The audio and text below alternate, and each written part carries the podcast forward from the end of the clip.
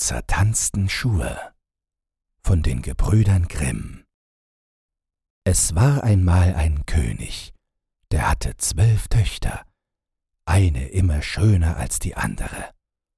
Sie schliefen zusammen in einem Saal, wo ihre Betten nebeneinander standen, und abends, wenn sie darin lagen, schloss der König die Tür zu und verriegelte sie.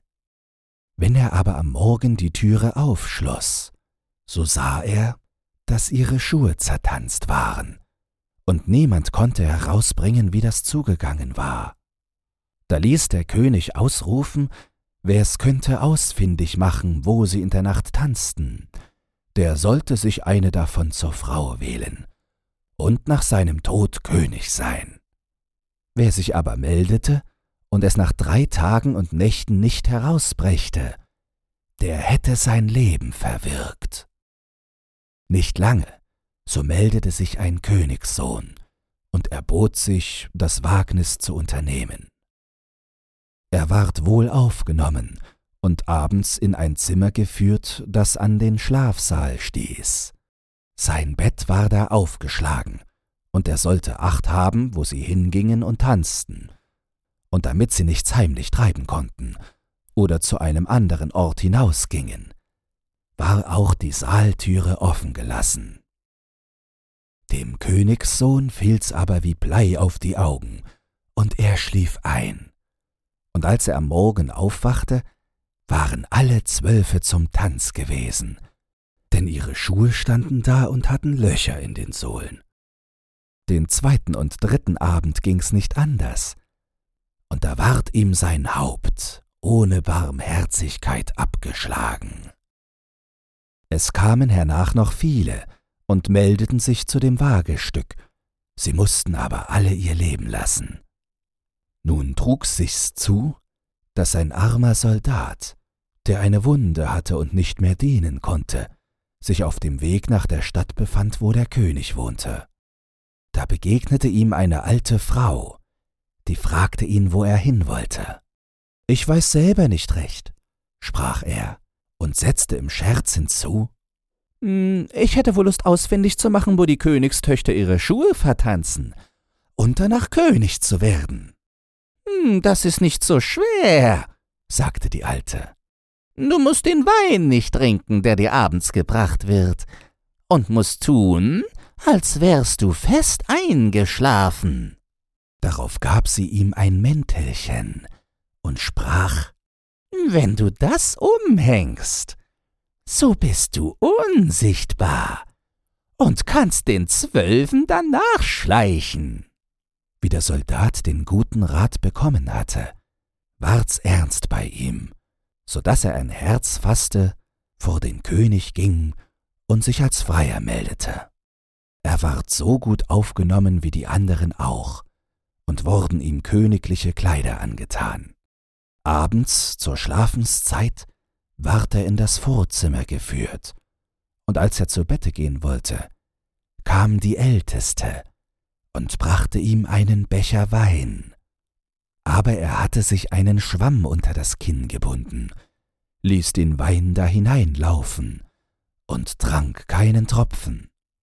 Dann legte er sich nieder, und als er ein Weilchen gelegen hatte, fing er an zu schnarchen wie im tiefsten Schlaf.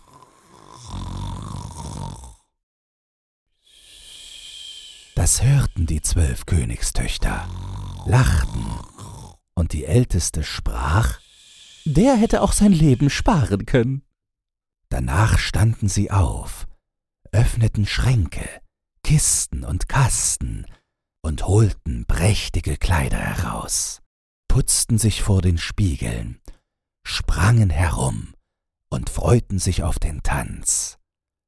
Nur die Jüngste sagte, Ich weiß nicht, ihr freut euch, aber mir ist so wunderlich zumut. Gewiss widerfährt uns ein Unglück.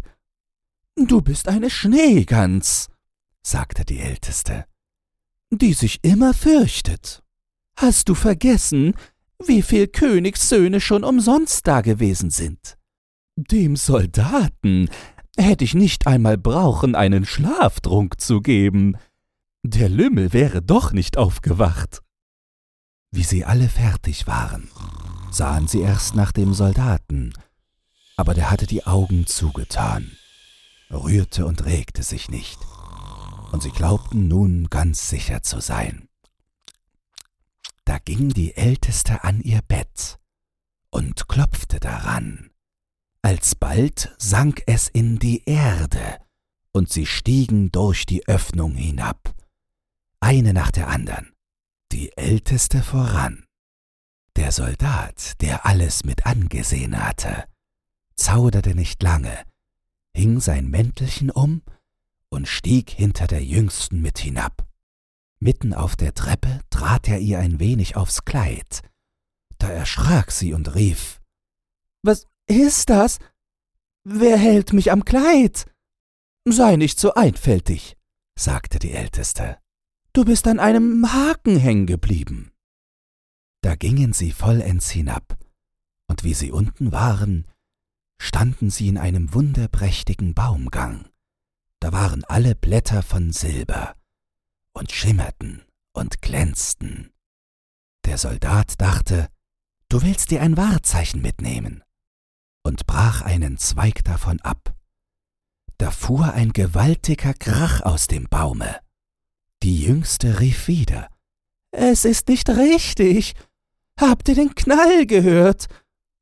Die Älteste aber sprach, Das sind Freudenschüsse, weil wir unsere Prinzen bald erlöst haben. Sie kamen darauf in einen Baumgang, wo alle Blätter von Gold, und endlich in einen dritten, wo sie klarer Demant waren. Von beiden brach er einen Zweig ab, wobei es jedes Mal krachte, dass die Jüngste vor Schrecken zusammenfuhr, aber die Älteste blieb dabei. Es wären Freudenschüsse. Sie gingen weiter, und kamen zu einem großen Wasser. Darauf standen zwölf Schifflein, und in jedem Schifflein saß ein schöner Prinz. Die hatten auf die Zwölfe gewartet, und jeder nahm eine zu sich. Der Soldat aber setzte sich mit der Jüngsten ein.